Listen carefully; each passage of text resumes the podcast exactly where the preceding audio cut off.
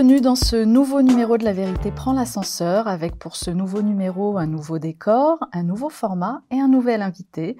Aujourd'hui, j'ai le plaisir d'accueillir Yves Pozzo di Borgo. Monsieur le sénateur, bonjour. Bonjour. Et merci d'avoir accepté l'invitation du Média en 442.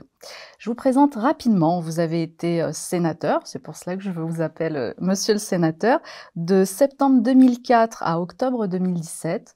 Vous avez été conseiller de Paris et adjoint au maire euh, du 7e arrondissement de Paris avec Martine Aurillac. Vous étiez au départ élu sous l'étiquette de l'UDF, puis sous celle du Nouveau Centre, parti que vous avez fondé en 2007 aux côtés d'Hervé Morin, de Maurice Leroy et d'André Santini. Et de profession, vous êtes inspecteur général de l'administration de l'éducation nationale. Que Macron vient de supprimer, parce qu'il n'y a plus qu'un corps unique, c'est dommage. C'est un beau corps. Il a supprimé tous les corps et je regrette profondément. Enfin, c'est comme ça. C'est dit. J'ai envie de vous poser une première question. Comment avez-vous atterri en politique et pourquoi? Est-ce euh, un concours de circonstances ou vous aviez un réel engouement euh, pour la politique? Hésité, en fait. Je ne sais pas trop quoi faire. J'ai fait du droit. Et puis, en fait, hésité entre le journalisme et la politique. Et c'est vrai que c'est la, politique qui m'a pris le premier, un concours de circonstances, mais j'y croyais profondément. Donc pour moi, c'était un engagement personnel. Et donc c'est comme ça que je me suis retrouvé dans le milieu politique, dès le départ, dès mon arrivée à Paris, enfin je me suis retrouvé dans ce milieu politique. Voilà, et donc euh, j'ai suivi tout un cursus, c'est pas facile hein, la vie politique, mais ça a été utile. J'ai pris des, je me suis présenté aux élections, j'ai été battu, j'ai été deux fois, je crois d'ailleurs, oui, battu. Je me suis représenté après d'autres élections où j'ai été élu, mais je trouve que, comme disait Edgar Faure, il faut se faire battre deux fois et la troisième fois est la bonne, et en même temps se faire battre deux fois, c'est très formateur. Alors sans regret Sans regret, au contraire, non, non, parce que je trouve que ça devrait être le, le processus classique de la plupart des politiques. C'est-à-dire qu'il faudrait s'affronter à l'électorat, s'affronter à l'opinion publique dans laquelle vous êtes élu, prendre des... Vous savez, c'est Mitterrand qui a pris énormément de gifs. Et quand il est arrivé comme président, on a eu un président qui était très solide. Et il disait lui-même, il est important s'il voulait que, eh bien, que quelqu'un qui a des responsabilités, eh bien, ait subi et ait supporté plusieurs échecs, parce qu'on apprend beaucoup dans les échecs. Ce qu'en France, on accepte mal, mais dans d'autres pays, on considère que c'est normal. Quel bilan pourriez-vous dresser de la politique actuelle en France? C'est une question assez vaste. Hein, c'est une question assez vaste là-dessus. Ce que je regrette, c'est que on a, enfin ce que je regrette, je crois qu'il y a un, des problèmes importants en France, c'est qu'on a eu une constitution de la Ve République, la constitution faite pour le général de, par le général de Gaulle et pour le général de Gaulle, avec un équilibre des institutions qui était fait pour le général de Gaulle, donc avec un président de la République qui présidait, un gouvernement qui gouvernait avec une majorité et devant une majorité euh, à l'Assemblée nationale et au Sénat. Et c'est vrai que c'était euh, cette constitution a toujours fonctionné. Mais il y a eu là, je suis considère qu'on est dans un système qui a complètement dérapé, où le système présidentiel est devenu énorme. Nous avons un président qui est une énorme tête sur le corps politique pour différentes raisons. D'abord, c'est que très petit à petit, avec les différents présidents, le Premier ministre est devenu un collaborateur. Je crois même d'ailleurs Sarkozy avait utilisé à un moment ce, mot-là. Et que deuxièmement, je crois qu'il y a une, erreur profonde qui a été faite lorsqu'il y a eu la réforme. On est passé du septennat au quinquennat et surtout qu'on a euh, lié l'élection législative à la à la à l'élection présidentielle. Ce qui fait que, si vous voulez, c'est que la politique, c'est en fait un, monde de rapport de force, un monde qui s'oppose. Et ce qui fait qu'en fait, on a maintenant un système qui est, qui est unique au monde, dans les démocraties du monde, c'est-à-dire avec un système présidentiel qui est d'une puissance extraordinaire. Je le regrette profondément. C'est vrai qu'en plus, la, la, Constitution avait été équilibrée par le biais de la cohabitation. Moi-même, j'étais jeune bariste, mais je n'étais pas du tout d'accord avec Barr quand il disait que la cohabitation n'était pas une bonne chose. C'est faux. Parce que les trois cohabitations que l'on a eues, celle avec Chirac, celle avec Balladur et celle avec Jospin, avec Mitterrand et Chirac, ont été de bonnes périodes de cohabitation. Alors évidemment, à l'époque, c'était aussi l'environnement international était positif, mais ça n'a pas empêché que, si vous voulez, que pour la démocratie, c'était une bonne période. Et là, c'est vrai que nous arrivons maintenant dans une, une élection où le président a été réélu, et que nous allons avoir des élections législatives. Alors c'est vrai que des gens comme Mélenchon souhaitent qu'il y ait une cohabitation. Je ne suis pas sûr qu'il arrive, ça je ne peux pas prévoir ce qui va se passer. Mais c'est vrai qu'une cohabitation serait une bonne chose, parce que notre système est trop centralisé, notre système est trop présidentiel, et le président de la République a beaucoup plus de pouvoir même que le président des États-Unis. Le président des États-Unis, si vous voulez, il faut qu'il décide, il, il, a en face de lui un Sénat puissant, avec 100 parlementaires, si vous voulez, s'il faut avoir la majorité il a aussi une chambre, et je veux dire, c'est pas simple pour lui de, de, de, pouvoir imposer tout ce qu'il veut. Il a également 50 États qui ont également des, des, capacités et qui ont surtout des compétences. Nous, le problème, c'est que le président de la République, il intervient sur tout. Il peut intervenir sur, sur un, un cours dans une école. Enfin, je caricature, mais c'est complètement fou. On est, je crois que là, c'est une démocratie pour nous, une démocratie présidentielle qui n'est plus en phase avec le monde moderne. Ça, je, le, je, je m'en rends compte, et c'est ça, je crois, un des problèmes. Alors, vous avez des gens comme Mélenchon qui disent qu'il faut une sixième république. Oui, il faut une sixième république, mais je crois surtout qu'il faut rééquilibrer les pouvoirs. Alors, aurait été une bonne chose d'ailleurs, ça aurait été bien, je crois que c'est la thèse de Bayrou et d'autres personnes, de dire qu'il fallait avoir la proportionnelle. C'est vrai que quand vous avez un, Parlement à la proportionnelle, c'est peut-être plus simple, parce que c'est plus, plus difficile pour le gouvernement, parce qu'il faut qu'il négocie.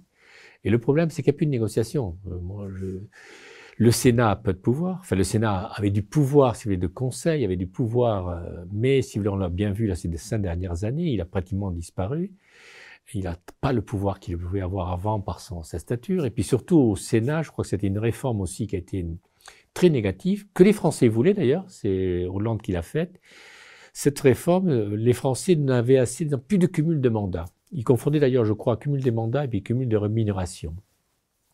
Et Hollande a, fait voter cette loi, plus de cumul de mandats. Sauf que moi, j'ai bien vu au Sénat. Quand vous étiez au Sénat, à l'époque, vous aviez des grands patrons, vous aviez des grands patrons de ville, vous aviez des grands patrons de région, des grands patrons de département. Et quand je voulais le, maire de Lyon, le maire de, euh, le maire de Paris n'était pas voulu, c'était Jean Douaneau, il n'a pas voulu venir. Mais où le maire de Marseille parlait, on l'écoutait. Parce que ces gens-là parlaient au nom de beaucoup de monde. Ils parlaient au nom de, de tous les Marseillais. Ils parlaient au nom de. Là, maintenant, on a de plus en plus supprimé tous ces gens-là à cause du cumul des mandats. Et donc, ce qui fait qu'on a très souvent euh, de bons parlementaires, mais très souvent des anciens assistants parlementaires, et non plus la représentativité et le poids politique qu'ils pouvaient avoir quand on était, quand à l'époque, si vous voulez, au Sénat, il y avait des, des je veux dire, des, grands, des grandes personnalités. Et puis deuxièmement, si je crois aussi que, le problème de l'Assemblée nationale, c'est une Assemblée nationale. Moi, j'ai mieux vécu ça, même si j'étais pas député, j'étais sénateur. On soutient le gouvernement. C'est vrai que le, problème d'un gouvernement où il y a l'Assemblée nationale qui nous semblait godillot, mais c'est toutes, hein, depuis pratiquement depuis de Gaulle, on a des assemblées parlementaires qui sont godillots, sauf quand il y a cohabitation ou quand il y a des frondeurs, comme avec Hollande, mais en même temps, ça fait disparaître le PS.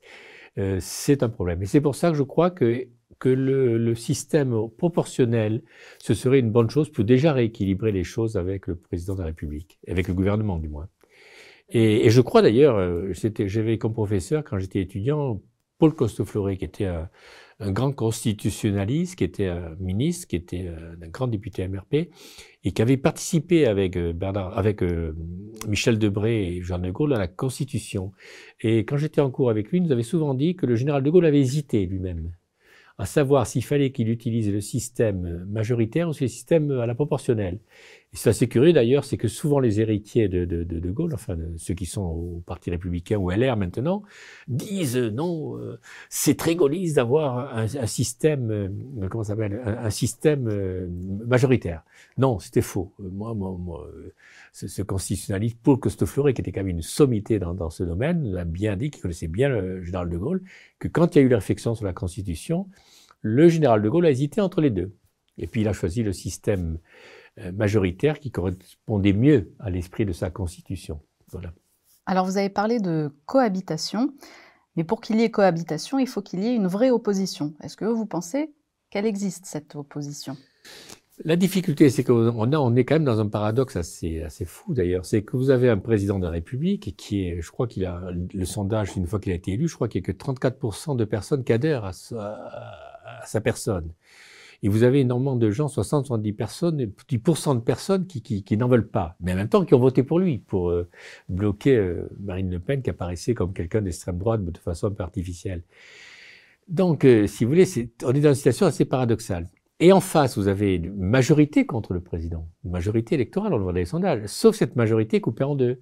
Vous avez d'un côté, j'allais dire, la droite extrême, ce qu'on peut appeler la droite extrême, moi je considère une droite normale. Hein, je considère que le, le Rassemblement national, c'est le RPR des années 78. Hein, c'est pratiquement le même programme, c'est la même attitude. Et donc cette droite, euh, qu'on peut appeler extrême, une droite qui était à l'époque aurait pu être combative, je pense au LR, mais qui a disparu, et puis vous avez une gauche qui s'est réunie d'ailleurs, ils ont fait une belle opération. Euh, je reconnais que, que là, Mélenchon a fait une belle opération. D'ailleurs, ça commence à se voir dans les sondages. Est-ce que ces sondages seront suffisants pour gagner l'élection? Mais on sent que c'est quand même une opération d'opportunité. Alors évidemment, euh, si, si vous avez euh, le, président qui gagne les élections législatives, il aura sa majorité et il aura en face de lui une, une, une opposition divisée. Et c'est vrai que la cohabitation, là, n'est pas très crédible. D'abord, il n'y aura pas. Mais c'est vrai que s'il y a une, vraiment une cohabitation, qu'il y a une opposition, euh, que ce serait assez drôle d'ailleurs ait une, une, que le président de la République n'ait pas sa majorité et qu'il ait en face les deux oppositions qui se supportent pas, c'est-à-dire celle de, de, droite et celle de, gauche de Mélenchon. On n'a jamais connu ce, phénomène-là, peut-être ça peut arriver, on ne sait pas, tout est possible, hein, on verra bien, tout est possible. Mais voilà, on, vit, c'est d'ailleurs euh, un l'originalité du, président Macron, c'est qu'il nous a fait vivre des choses un peu exceptionnelles. Je ne veux pas dire que ce soit des belles choses, mais ce sont des choses qui sont au niveau statutaire, fait au niveau institutionnel, des choses un peu exceptionnelles. Voilà. Donc on verra bien, je crois que c'est aux prochaines élections en, juin, quelle sera l'opposition et s'il y aura cohabitation.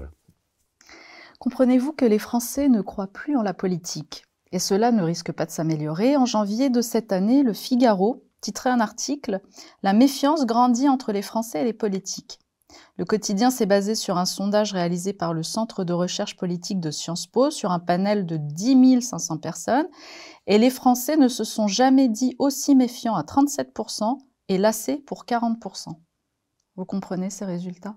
Il y a d'abord un phénomène euh, qu'il faut bien prendre conscience, c'est que quand vous êtes électeur, moi-même comme j'étais électeur comme tout le monde, on attend des résultats immédiats.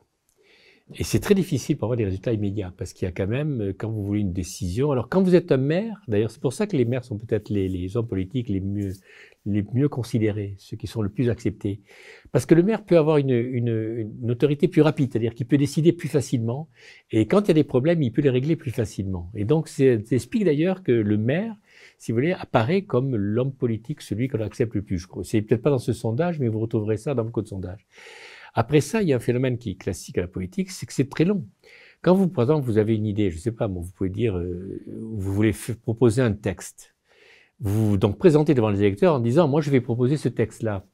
Mais après, quand vous arrivez à l'Assemblée, au Sénat, il faut le proposer. Il faut donc que ça rentre dans l'ordre du jour de, du, et d'abord du gouvernement, l'ordre du jour de l'Assemblée. Donc c'est très long. Et c'est vrai qu'il y a un phénomène où l'électeur est toujours euh, un peu inquiet parce qu'il y a des déclarations, souvent des déclarations, d'ailleurs on va faire ça et puis c'est très long avant que ça arrive. Il y a ce décalage entre la déclaration ou la volonté de faire quelque chose et la réalisation. Et très souvent d'ailleurs, quand la réalisation arrive, on ne s'en rend pas compte. Ça, je crois que c'est un phénomène classique qu'on retrouve dans toutes les démocraties. Mais c'est vrai qu'en même temps, il y a, ces chiffres sont quand même très importants, montrent quand même qu'il y a une insatisfaction, si vous voulez, de la de, de l'opinion publique à l'égard de la politique. Alors, qui est responsable Moi, je considère quand même, enfin, on peut prendre, prenons, prenons que ce dernier, euh, puisque c'est le président, il est là depuis cinq ans, prenons quand même cette équipe. Quand on écoute les, quand on écoute, ne serait-ce que sur la crise, euh, la crise sanitaire, quand on écoute les déclarations euh, du Premier ministre à l'époque, Édouard Philippe, Monsieur Véran, Madame Buzyn, et puis après l'évolution de ces déclarations, enfin, qui tous les 15 jours changeaient sur des choses complètement il est évident qu'il y a une interrogation de la part de l'électorat. On dit, mais qu'est-ce que c'est ça? Reprenez-les, enfin c'est caricatural, enfin reprenez les déclarations dans le début de la pandémie et après. Sur beaucoup de sujets, c'est là où, si vous voulez, où je crois qu'il y a un problème de la, réflexion de l'homme politique qui doit faire attention et que quand il a des choses à dire, il faut qu'il fasse attention que ça corresponde à une réalité. Et je crois qu'on a connu, nous, ces dernières, euh, cette période-là, avec la période du président Macron, qui était un peu une période exceptionnelle, parce qu'on a eu quand même la crise des Gilets jaunes, qui est quand même une crise qui a duré longtemps, et que manifestement, là, on a vu un président qui a voulu avoir le, affronter au de régler. On aurait eu Jacques Chirac, je ne suis pas persuadé que cette crise aurait duré plus de trois mois, euh, ou peut-être d'autres, hein, peut-être. Euh, pareil aussi, après ça, on a eu la crise, les retraites. Après ça, nous avons eu la pandémie. Alors, c'est pas de sa faute. Mais la façon dont ça a été géré, on ne peut pas dire que ça a été bien géré. Enfin, c'était complètement surréaliste. Sa déclaration qui changeait trois jours après, enfin, qui était vraiment n'importe quoi. Euh, pareil également, alors sur la crise de l'Ukraine, là aussi, si vous voulez, moi, j'ai été très surpris. Je connais bien ce dossier puisque je l'ai suivi au Sénat. J'ai même fait des rapports sur ce sujet. J'étais allé plusieurs fois en Ukraine. Je suis allé plusieurs fois en Russie, plusieurs fois dans tous ces pays. Donc, je, je prétends pas être connaissant bien, mais enfin, je suis peut-être un des rares parlementaires qui a quand même suivi tous ces dossiers-là. Et je suis effaré de voir la façon dont, la réaction. Euh, euh, alors évidemment, il y, a, une agression de la part de la Russie sur un, pays ukrainien, on peut, enfin, en Ukraine, on on peut pas l'admettre, on peut pas le supporter. Mais ce qui m'a surpris, c'est cette réaction complètement folle de la part de l'Europe et notamment de, de, président Macron et puis de, la, Commission européenne, qui a décidé de faire des sanctions complètement fous.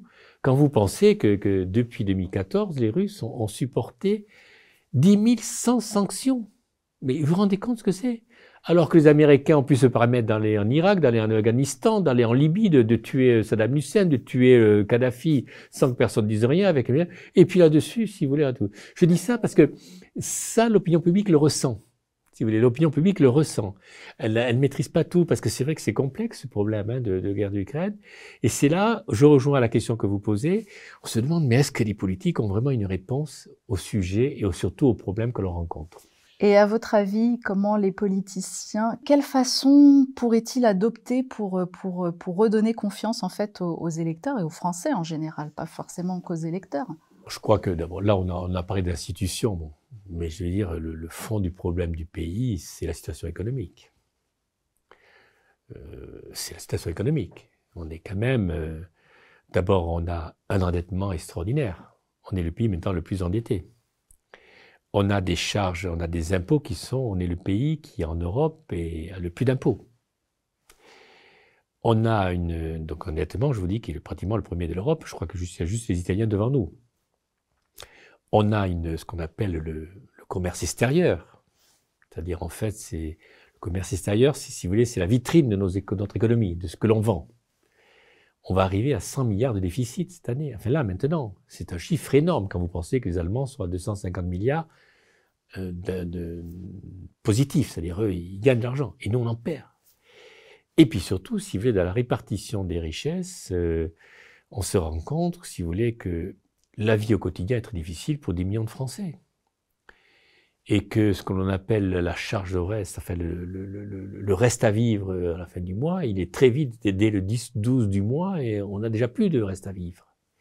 Et que vous avez des problèmes également de nourriture. Je ne sais pas si vous imaginez, dans un pays aussi riche, aussi puissant que la France, vous avez des gens qui ne mangent pas à leur faim. Vous avez combien de millions de pauvres? Les chiffres sont très Regardez quand vous allez à Paris, le nombre de personnes qui vivent dehors. Regardez. Est-ce que c'est normal qu'un pays aussi riche, aussi puissant que la France, on dit qu'il est la cinquième puissance mondiale, non, c'est plus le cas, on est peut-être septième, huitième, mais quand même, on est un des pays les plus riches du monde. Est-ce que c'est normal, si vous voulez, qu'il y ait une pauvreté aussi grande? Est-ce que c'est normal? Et je crois que cette situation économique, si vous voulez, qu'on n'a pas du tout abordée pendant la campagne présidentielle, qui a parlé de la dette? Personne. Aucun candidat. Qui a parlé également de déficit du commerce extérieur? Personne. Qui a parlé de la pauvreté Très peu, un peu Mélenchon. Mais c'est là où, c'est là aussi, je rejoins un peu votre enquête première, c'est que c'est les problèmes des Français, le quotidien. C'est le pouvoir d'achat. Et qui, en fait, d'ailleurs, avait parlé du pouvoir d'achat, c'était Marine Le Pen. C'est la seule qui a abordé ce problème dès le départ. Parce qu'elle s'est promenée en France et elle a compris que le problème important en France, c'était le pouvoir d'achat. Et le pouvoir d'achat, mais pas uniquement pour les catégories et les personnes qui sont en difficulté. C'est le pouvoir d'achat aussi pour la classe moyenne qui elle-même supporte beaucoup de choses, beaucoup de taxes, qui a des charges, qui a des loyers. Quand elle veut acheter aussi des biens, c'est très long.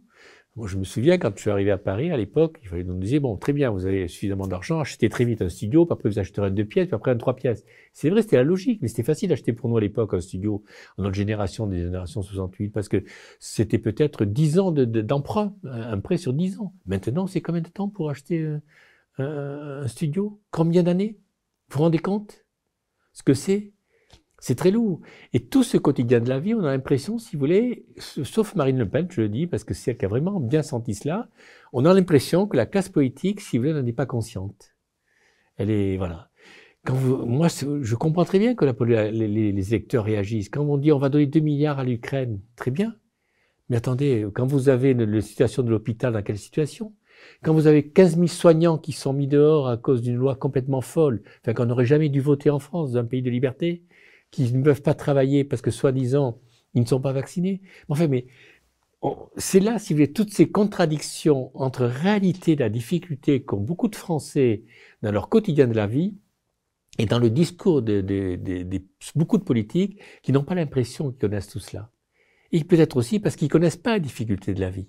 On va revenir à vous, monsieur le sénateur. Ces derniers mois, on vous a beaucoup remarqué sur la sphère du net, notamment pour vos nombreux tweets concernant le conflit en Ukraine, à tel point que le quotidien Libération vous qualifie, je cite, de relais de la propagande pro-russe en France. Ça, c'était en mars 2022. Pourtant, en juillet 2015, euh, l'opinion, un autre quotidien, titrait un article Yves Pozodi-Borgo, sénateur et provocateur, en référence à votre voyage en Crimée, durant lequel vous aviez réalisé 26 tweets en une journée pour raconter les détails euh, du séjour, ce qui avait fortement agacé les médias à l'époque. Vous en souvenez-vous? Oui, parce qu'il faut savoir que j'étais non seulement sénateur, mais, euh, sénateur, mais j'étais envoyé par le Sénat, élu par le Sénat, euh, membre de l'Assemblée parlementaire de l'OSCE, ce sont des assemblées parlementaires qui regroupaient 57 pays et membre de l'Assemblée parlementaire du Conseil de l'Europe qui a regroupé 47. Et quand vous, et membre de l'Assemblée parlementaire mondiale aussi. J'étais le seul parlementaire d'ailleurs à être dans toutes ces instances, et donc ce qui fait que j'ai eu beaucoup de contacts avec tous les parlementaires ukrainiens, russes, de tous les pays du monde, donc j'ai une, enfin, je pense avoir une maîtrise de ces contacts. Et il faut savoir que quand vous êtes parlementaire de l'Assemblée parlementaire de la CE du Conseil de l'Europe, vous avez le droit d'aller dans tous les pays de cette Assemblée. Notamment, par exemple, quand vous êtes membre de l'Assemblée parlementaire du Conseil de l'Europe, vous avez le droit, comme c'est pour les droits de l'homme, de visiter toutes les prisons de ces pays. On ne peut pas vous le bloquer. Et il s'est trouvé, pour vous raconter l'histoire en Crimée, il s'est trouvé que euh, on avait une assemblée générale à Helsinki en juin. Et là, il venait de se passer le fait que la, Russie avait pris possession de la Crimée, avait eu un vote, et, les gens de Crimée avaient dit nous, on est russes, on n'est pas du tout ukrainiens, parce que quand on l'histoire, tout ça n'est pas surprenant. Et on avait demandé, d'ailleurs, je me souviens que le groupe français, on avait demandé avec le groupe français, on avait demandé à ce qu'il euh, y ait une mission de l'OSCE qui aille en Crimée. Et à l'époque, sous la pression des Américains, des Ukrainiens, des, des, enfin tout le réseau atlantiste, il n'y a pas les Australiens, mais il y avait aussi les Anglais. Pas question, euh, ce qui se passe en Crimée, euh, c'est un camp de concentration. Enfin, c'était ridicule la façon dont les arguments de nos collègues arrivaient. Alors on s'est dit avec plusieurs parlementaires, mais nous on va y aller, on a le droit d'y aller. ce qui s'est passé, euh, Thierry Marelny comme moi, était membre de l'Assemblée parlementaire de la CE, et nous sommes allés en Crimée. Alors moi, j'ai pas eu, j'ai pas eu de chance parce que à l'époque, j'étais en train de rédiger un rapport, ou je venais de rédiger un rapport très important euh, au Sénat sur les relations Union européenne-Russie. Et je m'étais rendu compte, à l'époque, on était dans ce qu'on appelle entre la Russie et les États-Unis dans une période de recette, c'est-à-dire où, les relations entre la Russie et les USA étaient très positives, puisque même c'était à l'époque d'Obama et de MVDF, c'était pas Poutine le président. Et si vous voulez, MVDF avait laissé sa place et Poutine était arrivé et les relations Obama-Poutine commençaient à se tendre. Et donc on est allé en Crimée, et là je me souviens, quand on est arrivé à Yalta, il faut savoir que les gens se sentaient humiliés, les gens de Crimée, parce que il faut savoir que la Crimée, euh, les troupes russes sont arrivées, il n'y a eu aucun mort, les trois quarts des, des, officiers ukrainiens ont dit non, on n'est pas, on pas ukrainien, on est russe. Enfin, il faut connaître l'histoire de la Crimée, qui a énormément souffert, si vous voulez, des, des, Ukrainiens, donc bon, c'est un peu normal. Mais surtout, quand on est arrivé à Yalta, je me souviens, il y avait, on était une quinzaine de parlementaires, il y avait je sais plus combien de, de, de, personnes, enfin, il y a peut-être 3, 4 000, 5 000 personnes qui nous acclamaient parce qu'ils étaient tellement humiliés d'être diabolisés par le monde qu'ils étaient contents que des parlementaires venaient voir. Et puis je me suis dit, vous savez que c'est un peu comme à Deauville, vous, Yalta, c'est sur la mer, et puis vous avez des petits kiosques, tout ça, et puis je vois un kiosque avec un t-shirt euh, où il y avait, euh, je crois, Obama et, et Obama et Poutine. Et là-dessus, euh, il y avait plein de télévisions. Hein. Il faut dire qu'il y avait, je sais plus combien de télévisions, mais pas uniquement, il n'y a pas tellement de télévisions européennes, mais sur des télévisions d'Asie, de, Chine. Enfin, c'était vraiment un événement important. Et un, un, un style Drucker de, la télévision russe, si vous voulez, me prend le t-shirt et me met devant moi. Et moi, je dis oui, c'est ça le problème des relations entre l'Union européenne et la Russie, notamment entre les États-Unis et la Russie. C'est la mésentente qu'entre Poutine et Obama. Sauf qu'il y avait dessous une phrase qui était écrite Obama salaud, alors que moi je ne sais pas. Parce que, alors évidemment, ça a fait, c'est parti dans le monde entier, si vous voulez, c'était bon. Mais si vous voulez, ce sont des choses, si vous voulez, qu'on ne pouvez pas bloquer. Quand ça part, c'est comme ça. Voilà. Il faut savoir que en 89, quand l'Union européenne et, la, et quand l'Union soviétique explose, il y avait deux présidents, un Gorbatchev en Russie, et puis un, un président en, en, en Amérique qui était le père de Bush. Et ces deux présidents avaient des liens très forts, non seulement presque d'affection. Et c'est le père Bush qui dit à, à, Gorbatchev, tu peux pas continuer à garder le pacte de Varsovie et puis cet énorme machin soviétique. Et euh, Gorbatchev dit, je vais le faire exploser. Et c'est lui qui l'a fait exploser. Par exemple, en Roumanie, c'est lui qui a fait, qui a fait assassiner, enfin, le Ceausescu, qui a fait, exploser l'Union soviétique. Mais il dit en contrepartie, on supprime le pacte de Varsovie, mais le pacte de Varsovie reste dans les frontières de l'OTAN. C'est-à-dire à, l'époque, c'était la France, l'Allemagne, c'était la frontière de, sans les de et autres. Et ce qui s'est passé, c'est que, alors ça continue. En 94 d'ailleurs, il y a eu une, une, une grande réunion, ce qu'on appelle les fondations pour la paix entre l'OTAN et la Russie, où on a signé ces mêmes choses, ces mêmes accords. Et puis petit à petit, si vous voulez, l'OTAN commence à progresser. Et il y a donc, il faut savoir aussi qu'en Russie, de, de 80, 89 à 2001, pratiquement c'était les Américains qui contrôlaient. Hein. C'était Helsinki, les Américains qui, qui avaient envahi la Russie. Pratiquement, ils avaient pris possession de la Russie. Et quand le président Poutine est arrivé en 2001, la première chose qu'il a fait, c'est d'aller voir le président Clinton. Il a dit, mais moi, je veux rentrer dans l'OTAN. Et le président Clinton a dit oui. Et c'est le fils Bush qui a été élu quelque temps après, avec les néoconservateurs qui ont bloqué. Il faut savoir aussi que le président Poutine, la première chose qu'il a fait quand il est allé voir Prodi, qui était à l'époque le président de la Commission européenne, je veux rentrer dans l'Union européenne. Et Prodi a cru à l'époque que c'était une plaisanterie. Parce que le président Poutine à l'époque était très timide, je vous assure. L'histoire est complètement folle. Et le problème, c'est que petit à petit, l'OTAN s'est étendu. Et en 2008, par exemple, vous aviez une réunion à l'époque, tout se passait bien, il y avait des réunions, quand il y avait des réunions de l'OTAN, il y avait toujours un comité russe. Et donc, il y a eu à Budapest une réunion avec le fils Bush, cette fois-ci, Nicolas Sarkozy, Madame Merkel et euh, le président Poutine. Et c'est le, alors chaque fois, comme j'étais parlementaire, je suivais avec deux ou trois autres collègues ces sujets-là, on nous faisait venir à l'Élysée, puis on nous racontait comment c'est passé. Et là, c'est le collaborateur de, Nicolas Sarkozy qui nous a raconté, après ça, et euh, réunion de Budapest, il dit, quand on est arrivé, on a vu le président Poutine furieux qui s'est précipité sur le président Sarkozy, qui a dit, écoute, si vous acceptez de faire entrer l'Ukraine et la Géorgie, c'est leurs voisins immédiats, hein, dans l'OTAN, ça sera la guerre. Et Sarkozy, me disait le, collaborateur du président Sarkozy, c'était énervé, il dit, écoute, arrête, tu nous énerves, l'Ukraine et la Géorgie n'entreront pas dans l'OTAN. Et le président Sarkozy, à l'époque, était président de l'Europe, il avait du poids, il a pu donc poser ça aussi au Conseil européen des 28 chefs d'État. Pas question que l'Ukraine et la Géorgie, puisque la plupart des pays du Conseil européen, pas tous, mais sont dans l'OTAN, pas question qu'ils rentrent dans, l'OTAN. Il faut bien comprendre l'histoire. Il y a eu en 2014, c'est la tension des Américains qui ont continué. Ils ont d'abord fait intégrer beaucoup de pays dans l'OTAN malgré leurs promesses, et puis ils sont pratiquement se sont emparés de l'Ukraine. C'est avec Maïdan ils se sont emparés de l'Ukraine. C'est-à-dire qu'avant, l'Ukraine était plutôt sous influence russe, et dès 2014, 2012, 2014, ce sont les Américains qui ont commencé à tout contrôler, notamment avec ce qu'on appelle Maïdan. Ont, voilà. Et là, si vous voulez, euh, qu'est-ce qui se passe? C'est que Poutine, sentant qu'il risquait d'avoir en Crimée une base de l'OTAN, à récupérer la Crimée. Donc ça a été évidemment une tension, alors que tout se passait bien dans le monde du G8 avec la Russie, dans ce monde du G20, tout se passait bien. Là, la tension a commencé très forte. Une tension qui a été très forte contre la Russie. Et ce qui s'est passé, si vous voulez, dans cette affaire, c'est que vraiment, le, le, comment s'appelle la, l'Ukraine, la, Crimée étant devenue, euh, devenue russe, les tensions ont commencé. Et il y a eu un événement qui est assez important. C'était, je crois, les 70 ans de la, de la fin de la guerre de 39-40 en Normandie. C'était le président Hollande qui avait invité aussi bien le président, à l'époque c'était le président Obama, que le président russe. Et là, le président Hollande a fait quelque chose d'exceptionnel. C'est qu'il a dit, écoutez, on a un problème en Crimée. Il dit à Obama, nous allons le régler entre Européens.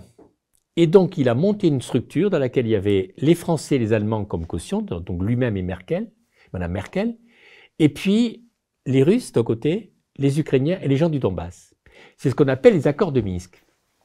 Et moi, je sais indirectement, j'ai participé directement à. Enfin, j'ai participé. J'ai été un acteur, pas un acteur, euh, un observateur indirect.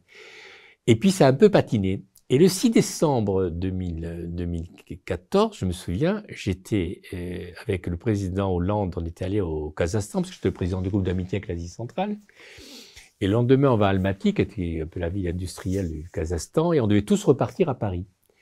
Et là, vous avez le président Hollande qui se rapproche de moi, avec un autre collègue sénateur. Il dit, voilà, écoutez, euh, tout le monde part à Paris, mais vous, vous venez avec moi. On va voir le président Poutine pour euh, terminer les accords de Minsk. Et il dit, vous venez avec moi, puis en plaisantant, comme c'est quelqu'un qui a beaucoup d'humour, il dit, euh, je vous prendrai comme otage si jamais j'ai besoin d'otages à donner au président Poutine. c'était bon, c'était côté un peu sympathique. Et donc on est allé à Moscou. Et là, nous, nous on est resté dans l'avion, on négociait pas. Mais on a bien vu ce qui s'est passé. Ça a duré 4-5 heures. Et on a vu revenir le président euh, Poutine avec, euh, avec le président Hollande, où il y avait une sorte de sympathie entre les gestes. On voyait que c'était plutôt. Et le président Hollande, je me souviens, est passé devant nous. Et donc on lui a dit, mais président, euh, est-ce que comment c'est passé? Est-ce qu'on peut vous poser des questions? Oui, alors il a été assez très sympathique parce qu'ils ont donné quelques informations, bon que je ne garde pour moi bien sûr parce que c'est quelque chose qui était qui était plutôt confidentiel. Mais par contre à la fin il dit voilà maintenant il faut que j'aille appeler euh, Madame Merkel et Obama. Pourquoi? Parce qu'il y avait le Conseil européen le 15, le 6 février 2015, c'est-à-dire deux mois après, et les Américains étaient contre ces accords de Minsk. Et ce qui fait que Hollande au Conseil européen, et là aussi c'est encore le collaborateur d'Hollande qui m'a raconté après ce, avec mes collègues euh, sénateurs qui suivent ce sujet, nous a raconté l'histoire, c'est que lorsque Hollande est arrivé au Conseil européen, je crois du 6 février 2015 ou 8, enfin j'ai plus la date exacte, là il y a eu offensive des Anglais, en fait des Américains par le biais des Anglais, des Pays-Bas, des Polonais qui voulaient bloquer les accords de Minsk. Et Obama et Hollande et Merkel ont imposé les accords de Minsk. Et les accords de Minsk, c'était, on n'aurait plus jamais eu la guerre s'ils étaient appliqués. Et là, j'en veux beaucoup au président, au, président Macron pour deux choses. La première, c'est que quand il est arrivé, il aurait dû, il était le parrain des accords de Minsk, il aurait dû les faire appliquer. Et en plus de ça, il avait les moyens de les faire appliquer. Parce qu'au Conseil européen, nous avons donné plus de 17 milliards à l'Ukraine pendant la période où Macron était président. 17 milliards, c'est énorme. Et sur ces 17 milliards, il suffisait de dire à l'Ukraine, vous toucherez ces 17 milliards si vous appliquez les accords de Minsk, vous l'avez signé, vous étiez d'accord. Non, on les a laissés faire. On a donné 17 milliards sans rien faire. Et deuxième erreur aussi du président Macron, d'après moi, c'est qu'en ce qui concerne l'OTAN, il a laissé, lui, au Conseil européen, laisser l'idée que la petite musique, que comme quoi, comme l'Ukraine était indépendante, elle pouvait rentrer dans l'OTAN. Et ce qui fait que ces deux erreurs ont fait qu'on est retrouvé dans une situation complètement folle, où vous avez les Russes qui ont été piégés par les Américains, qui étaient complètement, qui contrôlent toute l'Ukraine, et qui ont fait cette réaction d'agression en, Ukraine, et on se retrouve dans une situation complètement folle à l'heure actuelle, dans un, pratiquement dans une situation de guerre, alors qu'on pensait jamais que la guerre pourrait venir sur le sol européen. Et pour quelles raisons, à votre avis, euh, le président Emmanuel Macron a, pris ces décisions, en fait? C'est difficile de juger, mais moi je pense qu'il n'a pas résisté aux Américains. Je pense qu'on le voit très bien d'ailleurs. Euh, quand vous analysez les, cinq ans de, du président Macron, on se rendait compte qu'il est complètement dans les mains des Américains. Regardez tout simplement les, les, chefs d'entreprise qu'il reçoit. Il reçoit que des chefs d'entreprise américains. Que des chefs d'entreprise américains. Il reçoit que ça. Il est complètement dans la logique des Américains. S'il y avait eu, il n'était pas dans la logique des Américains, et si la Commission européenne avait été dans la logique des Américains, quand il y a eu l'agression de la Russie en Ukraine, au lieu de rentrer, de soutenir la position des Américains, qui sont profondément responsables aussi de cette situation-là, l'Europe aurait dû rester à l'écart, aurait dû condamner, évidemment. On dirait, écoutez, tout ça n'est pas acceptable que la Russie agresse l'Ukraine. Mais elle aurait dû éviter de mettre des sanctions comme elle a fait. Elle aurait dû au contraire apparaître comme la société, si vous voulez, comme euh, le groupe qui veut la paix. Or, le problème, qu'est-ce qu'on se rend compte? Vous le voyez dans le discours de Macron, vous le voyez dans le discours de, tous les, les, commissaires européens, vous le voyez dans le discours de Madame van Leyen. Il faut que l'Ukraine gagne la guerre, alors que le rôle de l'Europe aurait été de dire arrêtons tout cela et faisons la paix, trouvons une solution. Et trouvons tout simplement, faisons appliquer les accords de Minsk qu'on n'a jamais fait appliquer. Et ça aurait pu se faire. Or là, qu'est-ce que vous voyez? C'est pour ça, et moi je pense dans sa pensée, je vois dans, dans tout ce qui se fait, que le président Macron n'est pas indépendant des, des intérêts américains. On le voit surtout d'ailleurs quand on lisera bien, et ça, je crois que c'est une des raisons essentielles. Alors j'aimerais justement qu'on revienne sur une question que vous aviez posée quelques mois après euh, le premier mandat euh, d'Emmanuel Macron. Vous aviez posé cette question au Sénat la ministre chargée des Affaires européennes de l'époque, euh, Nathalie Loiseau. En qualité de sénateur, vous l'interpelliez sur l'impact des nouvelles sanctions américaines contre la Russie. Vous évoquiez la possibilité pour le président américain de l'époque, Donald Trump, de sanctionner les entreprises qui travaillent sur des pipelines venant de Russie, en limitant leur accès aux banques américaines et en les excluant des marchés publics américains, en rappelant que ça allait toucher des entreprises françaises, allemande et anglo-néerlandaise, et d'ajouter, je cite, Les conduits de nos habitations sont pleins de gaz arrivant de Russie par tuyau et de gaz de schiste arrivant des États-Unis par bateau. Notre première réaction devrait être de cesser d'acheter ce gaz de schiste américain. La compétition est internationale et les États-Unis sont aujourd'hui largement excédentaires dans leur balance commerciale en matière de gaz. Le premier problème est diplomatique. Les décisions de sanctions contre la Russie ont toujours prises en concertation entre les États-Unis et l'Union européenne. Ce n'est pas le cas aujourd'hui. Ça date de août 2017. Voilà, c'était le lendemain. J'avais été reçu la veille par le président Juncker.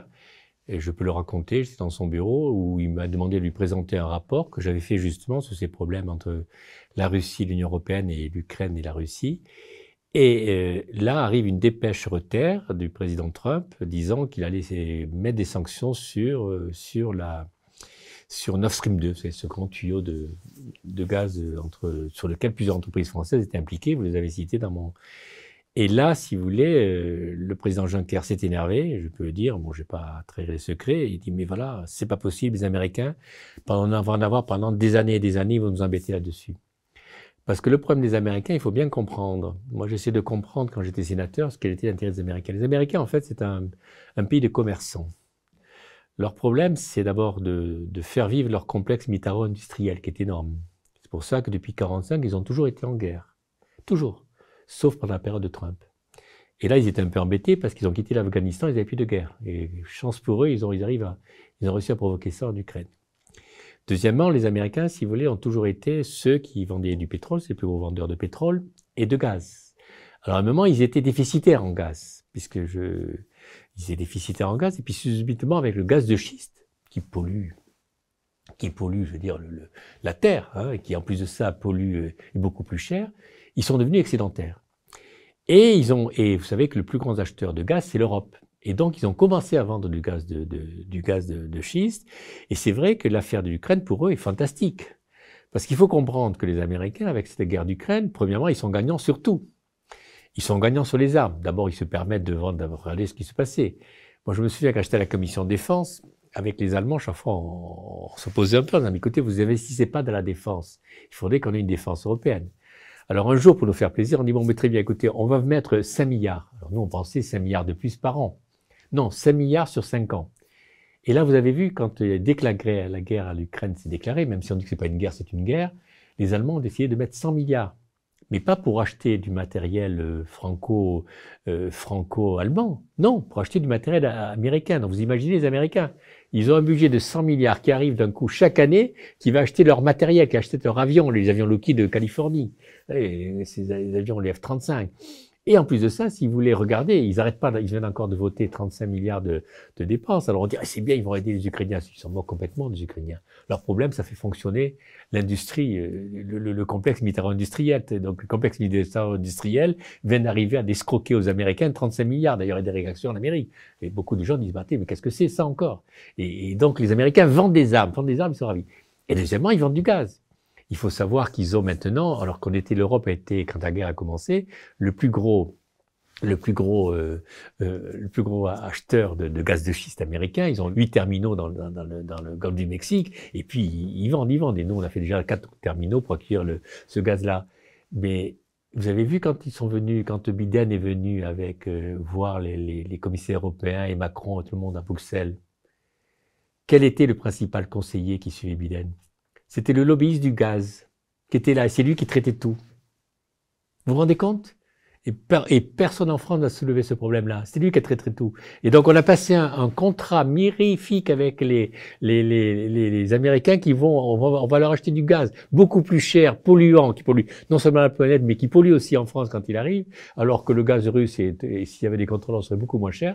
Ça, je parle de ça. L'intérêt aussi, c'est, si vous voulez, c'est les sanctions les Américains, ils sont ravis de mettre des sanctions, notamment le blé russe. L'Ukraine et la Russie ont beaucoup de blé. Bon, le blé ukrainien est un peu touché parce qu'il est impacté par la, à cause de la guerre, euh, peut-être pas produire. Mais le blé russe, il ne pourra pas se vendre en Europe. Mais le blé américain, alors il y a le blé français, mais le blé américain, eh ils vont le vendre. Donc, si vous voulez, pour les Américains, et puis d'ailleurs, regardez, eux, il y, a, beaucoup de sanctions qu'ils n'appliquent pas aux Russes. Ils achètent.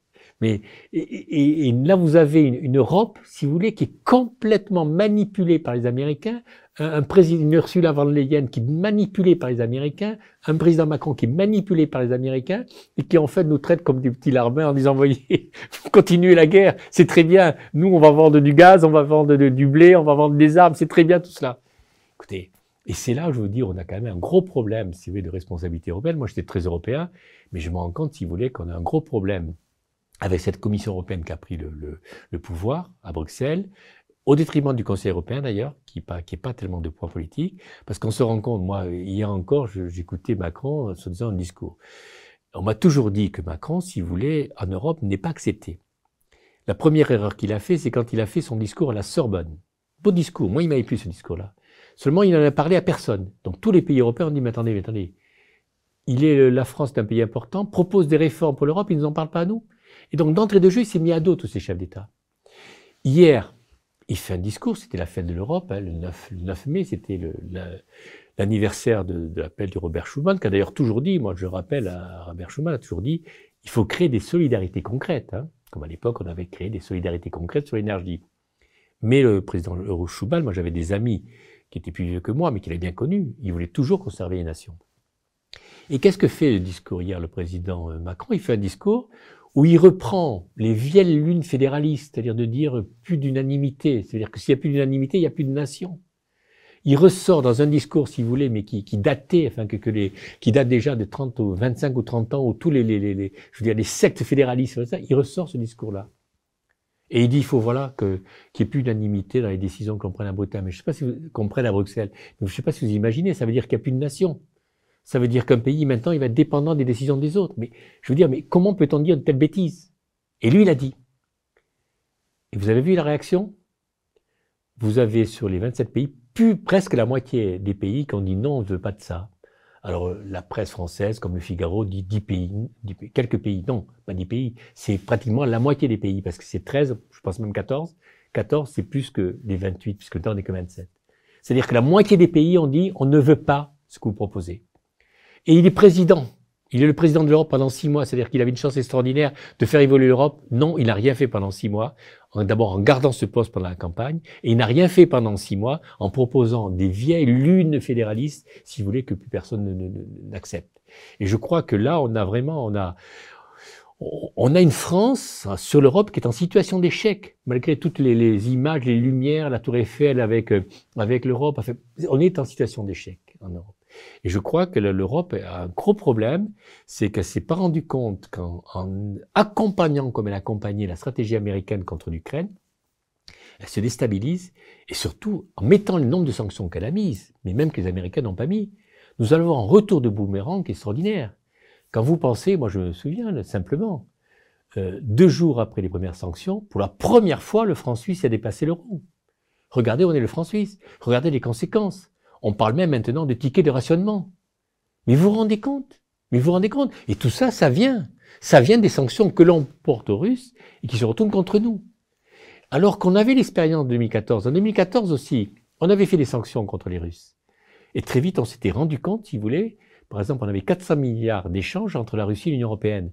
En moins d'un an, on est passé à 200 milliards. Donc, c'est-à-dire un tas d'entreprises européennes qui ont subi le choc, qui sont tombées en faillite. Alors les Russes nous ont mis des sanctions sur le monde agricole.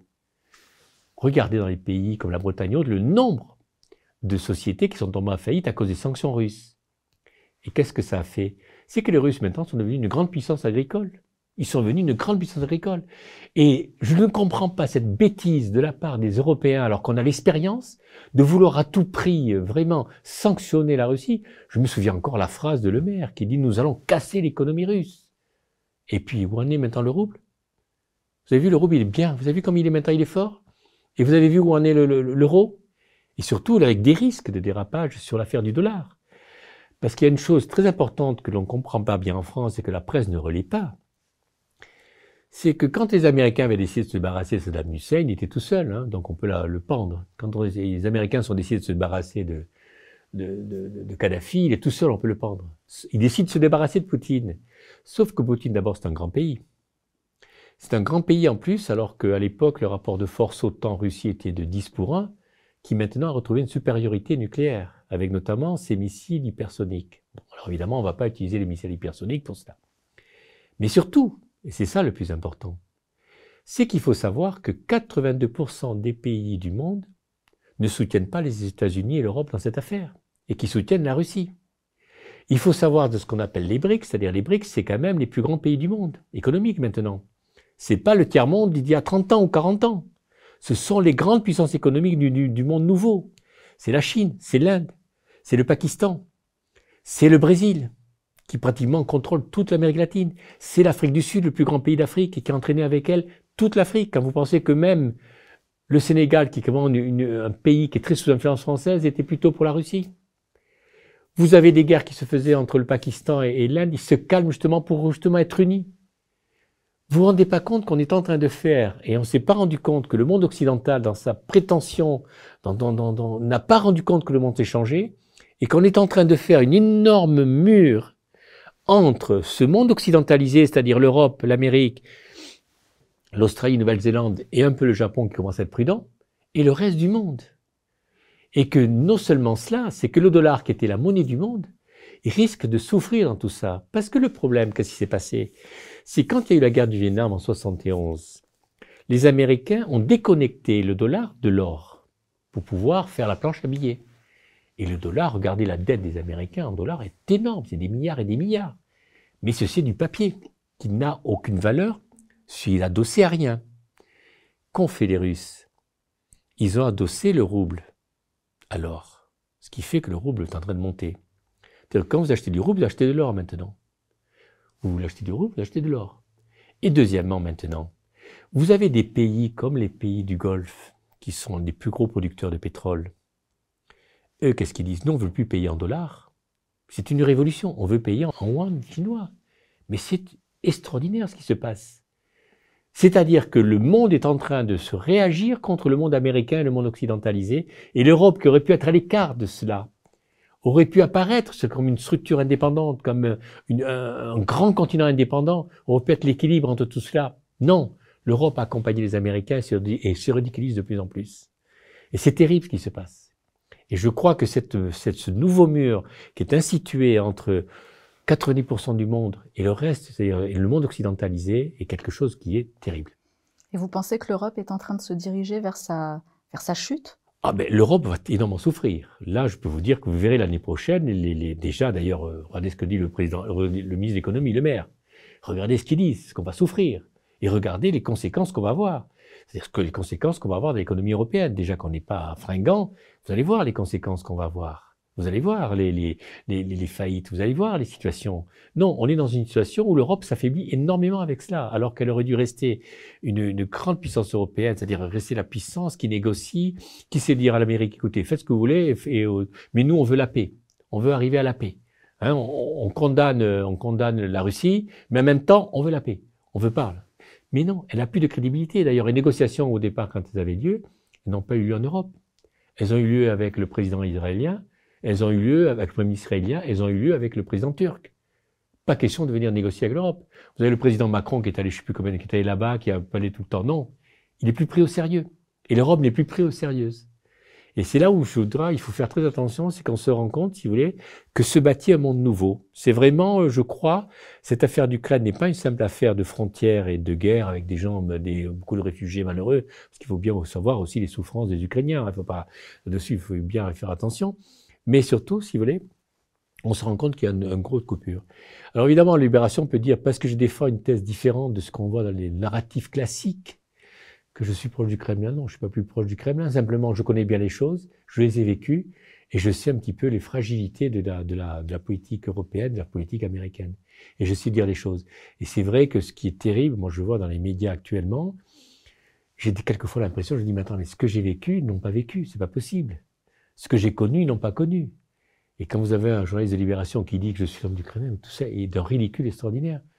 Simplement, simplement, je connais les situations, je l'ai connu, j'étais un observateur, j'ai vu comment se passaient les choses, je vois à quel point j'étais, je rappelle juste cet exemple, puisque je ne l'ai pas raconté, mais euh, ma dernière réunion était à Dhaka, au Bangladesh, à l'Assemblée parlementaire mondiale. L'Assemblée parlementaire mondiale, personne ne connaît, mais c'est une assemblée très importante. Il y a tous les parlements du monde, sauf les Américains, parce que plus personne ne veut les voir. Donc ils viennent plus, les Américains.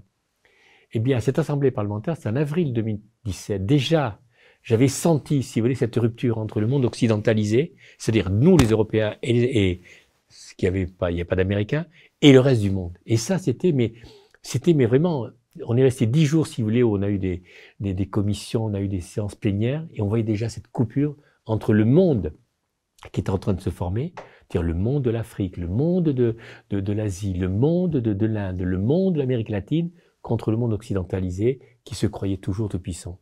Et je crois que cette affaire d'Ukraine va surtout montrer eh bien, que euh, l'Europe, qui a dirigé le monde très longtemps, jusqu'à la guerre de 14, et l'Amérique, qui l'a remplacé, eh bien, ces deux pays euh, qui sont maintenant euh, plus que liés, enfin, notamment l'Europe qui est liée de façon caricaturale avec les Américains, sont en train de comprendre que le monde change et qu'on rentre dans un nouveau monde. Voilà. Je crois que c'est ça, la, la, je crois que c'est ça, si vous voulez, la,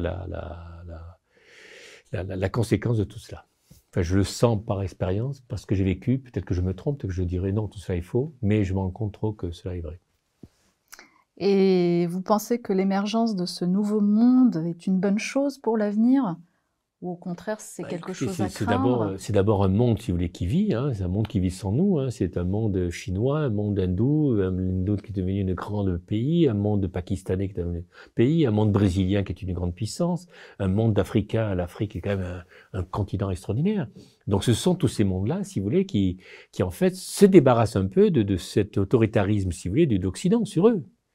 Et moi, je trouve que c'est positif déjà sur le principe même.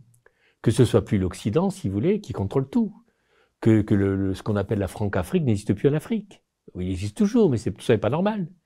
C'est pas normal aussi que les Américains, s'ils décident de, de, un jour, bon, ah, euh, Saddam Hussein ne plaît pas, donc il y a des armes, on va, on, va le tuer, on le pend. Après, vous avez la Libye, vous avez en Afghanistan. Enfin, attendez, mais les Américains, mais je veux dire, qui, qui restent dans leur domaine, enfin, qui, qui appliquent la doctrine Monroe, qui restent en Amérique. Ils sont dans le monde entier. Ils ont, c'est vrai que leur, il faut dire qu'aussi, les Américains sont fragiles parce que la puissance du dollar est artificielle. Elle repose essentiellement aussi sur la puissance militaire. Et les Américains ont 400 bases militaires au monde. Et ils ont 11 porte-avions qui leur permettent d'être toutes les mers du monde. Et ils ont aussi euh, 70 accords d'État, notamment les accords avec l'OTAN. Et il y a des économistes qui ont travaillé là-dessus. Quand j'étais sénateur, je me souviens, il y avait un économiste qui avait fait un rapport là-dessus et qui disait s'il suffit que 15 États sur les 70 cassent les accords avec les Américains, les accords de défense, vous avez le dollar qui s'écroule. Mais si le dollar s'écroule, vous vous rendez compte des conséquences en Europe et aux États-Unis. Et ça va être remplacé évidemment par les monnaies, qui sont la monnaie chinoise ou l'euro ou d'autres monnaies. On ne se rend pas compte à quel point, si vous voulez, le monde a complètement changé. Et moi, ce qui m'a surtout surpris, je l'ai déjà dit, mais je le répète, c'est quand les pays du Golfe ont dit nous ne voulons plus payer en dollars, mais nous paierons en chinois. Et regardez ce qui s'est passé. Madame Ursula von der Leyen, la présidente de la Commission européenne, qui, théoriquement n'a pas la compétence qu'elle a de donner, d'acheter des armes, de décider. Donc elle propose. La Commission, vous savez, c'est un lieu de proposition, mais elle est devenue un lieu de décision. Elle décide, par exemple, qu'on n'achèterait plus de pétrole russe. C'est vrai qu'en plus de ça, il faut savoir qu'en Commission européenne, enfin en Europe, il faut l'accord des 28 pays, des 27 maintenant. Si un pays dit non, il ne peut pas y avoir de sanctions. D'ailleurs, vous avez la Hongrie avec trois autres pays qui disent non. Mais je prends l'exemple. Elle dit, nous arrêtons d'acheter le pétrole russe et elle appelle l'OPEP. L'OPEP, ça va c'est les pays où il y a tous les producteurs de pétrole. Elle dit, écoutez, voilà, nous n'achèterons plus de pétrole russe et en contrepartie, nous vous demandons d'augmenter votre production. Seulement, elle est tellement idiote, excusez-moi de dire ça parce que c'est pas possible d'avoir une telle réaction c'est qu'à l'OPEP, la Russie, ce qu'on appelle dans l'OPEP+, est très importante, et les responsables de l'OPEP ont dit, il n'est pas question qu'on augmente la production, surtout si vous arrêtez d'acheter le pétrole russe. Et comme quoi.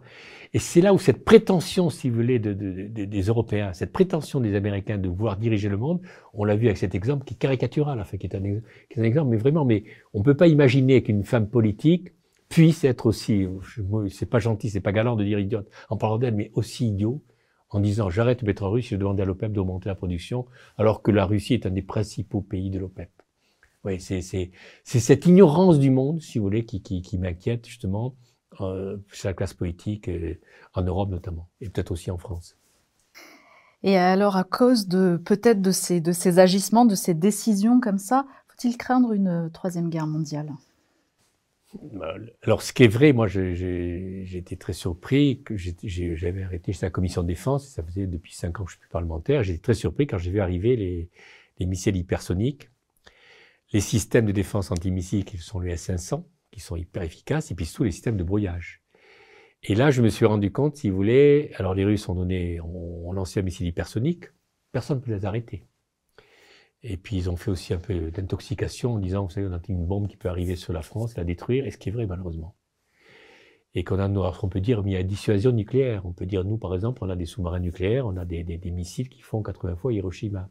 Seulement, on peut lancer nos missiles, peut-être que les S-500 vont les, en, en l'air vont les arrêter. On ne sait pas. Donc, si vous voulez, même les Russes sont conscients que s'il y a une guerre nucléaire, c'est la fin du monde. Donc, euh, je pense qu'à dessus ils sont fragilisés pour ça. C'est-à-dire qu'ils ont une force maintenant ils ont retrouvé, ils ont non seulement retrouvé le retard, mais je pense pris une avance sur le nucléaire. Mais maintenant, je veux dire, écraser une mouche avec un énorme marteau, euh, c'est un peu la fin du monde. Donc c'est un peu la fragilité, parce qu'il faut savoir que d'un côté, vous avez euh, l'Amérique qui met 700, 800 milliards dans la défense, l'Europe euh, plus de, de, 150 ou 200 milliards. Les Russes, ils en sont 45 milliards. Vous savez, ils ont donc une armée qui, est comme l'armée française. Elle est pas, faut pas croire, c'est pas aussi simple que ça. Et donc, c'est vrai que, est-ce qu'on arrive à une guerre mondiale? Alors, ce que je crois surtout, c'est que comme les Américains y ont intérêt, comme dans toutes les guerres, les Américains ont toujours eu intérêt à les guerres, ils font fonctionner leur, leur, leur complexe militaire industriel, ils vasent leur gaz. Ils vont faire durer, d'après moi, ils vont faire, on l'a vu d'ailleurs dans Stoltenberg, le fonctionnaire de, l'OTAN, qui dirige l'OTAN, a bien dit, la guerre va être longue. Et ils ont intérêt de faire une guerre longue. Et c'est là où l'Europe est piégée. Parce qu'en faisant une guerre longue, ça veut dire que ça va affaiblir énormément l'Europe.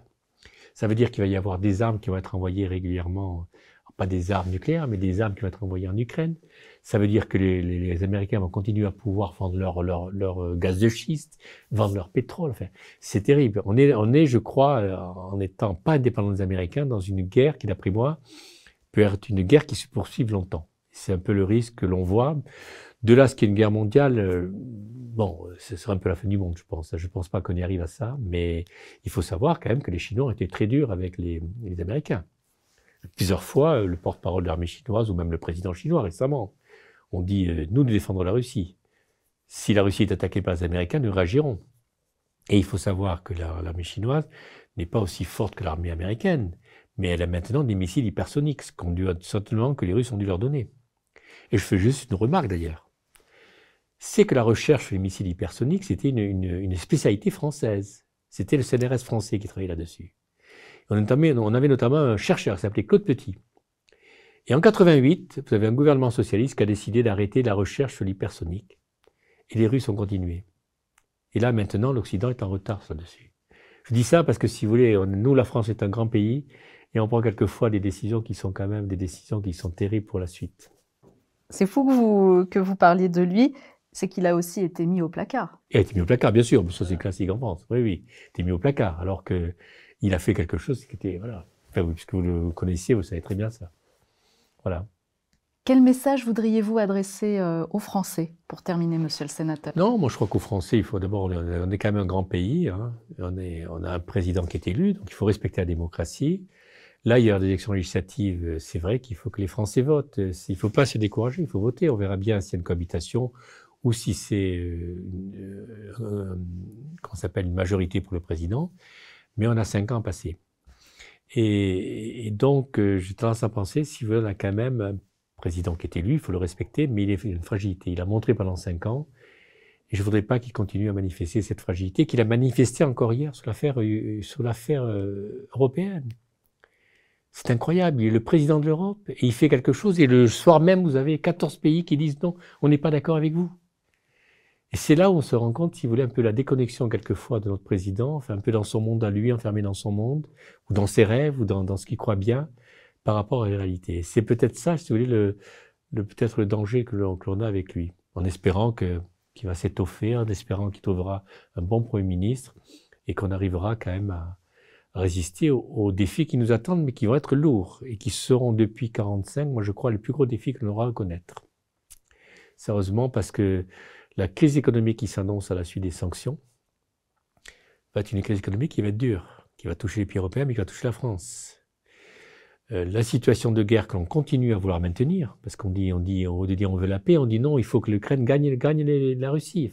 C'est complètement fou ce discours. Et c'est un discours de, de, la Commission européenne et c'est le discours de Macron. Tout ça n'est pas possible. C'est pas possible. Si vous voulez, donc euh, on a quand même ces deux, petites grenades, si vous voulez, qui risquent de déstabiliser ce que l'on fait. Mais ce qu'on peut espérer, si vous voulez, que tout ça trouvera une solution? Mais le problème de la solution, c'est qu'elle n'appartient pas à l'Europe, elle appartient en fait aux États-Unis. Et alors, on espère aux États-Unis. Il y a les mi-termes, ce qu'on appelle les mi-termes, c'est-à-dire les élections prochaines. Et c'est vrai que les démocrates sont en mauvaise situation et donc les républicains peuvent gagner. Mais est-ce que les républicains vont avoir une autre politique à l'égard de la Russie et de l'Ukraine? Est-ce que Trump sera le, patron des républicains? Ce qui n'est pas évident, parce qu'il y a déjà des gens au sein des républicains qui contestent Trump. Trump serait le patron des républicains, il y aurait peut-être une solution s'il est d'accord avec la Russie. Euh, et puis, je veux dire, les républicains sont souvent des vats en guerre. Hein. Peut-être qu'une partie des républicains diront, euh, qu'actuellement, par exemple, en, les sondages donnent que 3 euh, les trois quarts des Américains sont pour une guerre avec la Russie. Je ne sais pas si vous imaginez. Aussi bien démocrates républicains. Donc, euh, les choses peuvent évoluer en Amérique, peut-être avec les mi-termes, on verra bien. Puis après, peut-être aussi. Mais je crois qu'on rentre dans un processus qui risque d'être long, qui risque de nous affaiblir, qui affaiblit la France, qui va avoir des conséquences sur la vie quotidienne des Français et qui ne sera pas. Euh, mais j'espère qu'on pourra résister. On a résisté à beaucoup de choses. On pourra résister peut-être à tout cela. écoutez, ce sera le, le mot de la fin alors. Nous allons résister. Merci. Je vous remercie, monsieur le sénateur. Bon, bah maintenant que tu es là, abonne-toi. L'idée, c'est que tu loupes rien. Donc clique sur abonner et aussi sur cette cloche à la con pour qu'elle t'avertisse. Bon, je te laisse, je vais dans mon grenier. Et je te dis à bientôt, mon ami.